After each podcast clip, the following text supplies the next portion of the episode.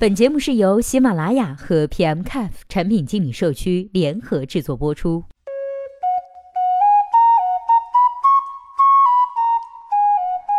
Hello，大家好，欢迎收听本期的节目。今天的这期节目啊，我们一起来说一下如何看待二次元产品也开始做电商。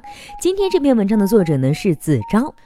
作为一个资深二次元用户的角度，我认为二次元电商化是一个很正常的现象，也是必然的趋势。如今呢，下手开始做，只是说明现在时机成熟了。电商的本质是利用互联网完成销售过程中信息的交换，也就是作为销售过程中的一个渠道。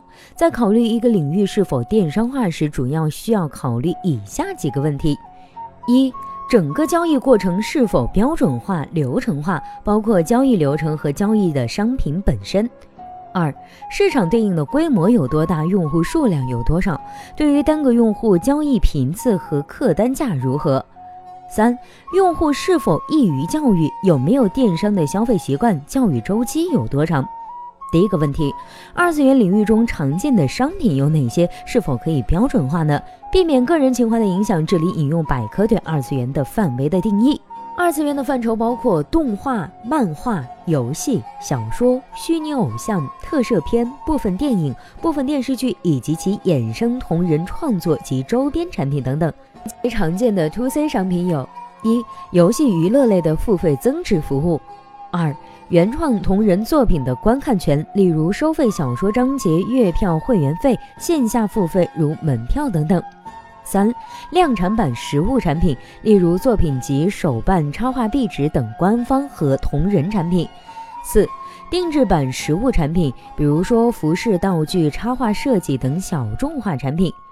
五、衍生化服务产品，比如说摄影外拍、化妆等等，其中的数字化产品显然可以标准化，量产实物产品和衍生服务也可以定制统一的交易流程，这些商品的交易都可以由 B to C 完成。标准化处理呢比较困难的是定制产品，实际市场中这部分主要由 C to C 的交易方式，无法统一某个流程的完成。也就是说，可以尝试切入形式有两类：提供数字产品和实体产品为主的 B to C。平台和提供个人入驻销售的 C to C 平台。我们再来看第二个问题：这个市场大不大？用户数量有多少？用户的购买频次、消费能力怎么样？我们首先来看用户数量方面，这个呢可以查到两条数据，分别是：一。艾瑞在二零一五年的七月报告中写的是，二零一六年泛二次用户将达到两亿，且接下来会以一年约百分之二十的速度增长。易观智库呢，在最近几天的报告中写的是，二次元内容消费数将达到八千万。由于对定义的不同，所以数据量差的有点多，但依然可以得出一个结论：人数不少，增速喜人。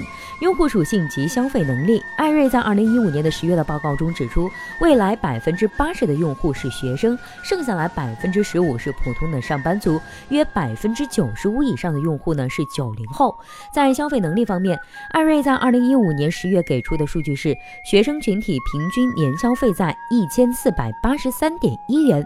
易观智库在前几天的报告中给出的数据是，二次元用户在年平均消费数据在一千七百元左右。根据个人经验来看呢，这些数据啊比较合理。总结起来就是，这个市场呢已经初具规模，并且增速可观，用户非常年轻又肯花钱，整个用户生命周期可以预期是比较长的，因此用户提供的价值呢会比较高，这个市场可以做。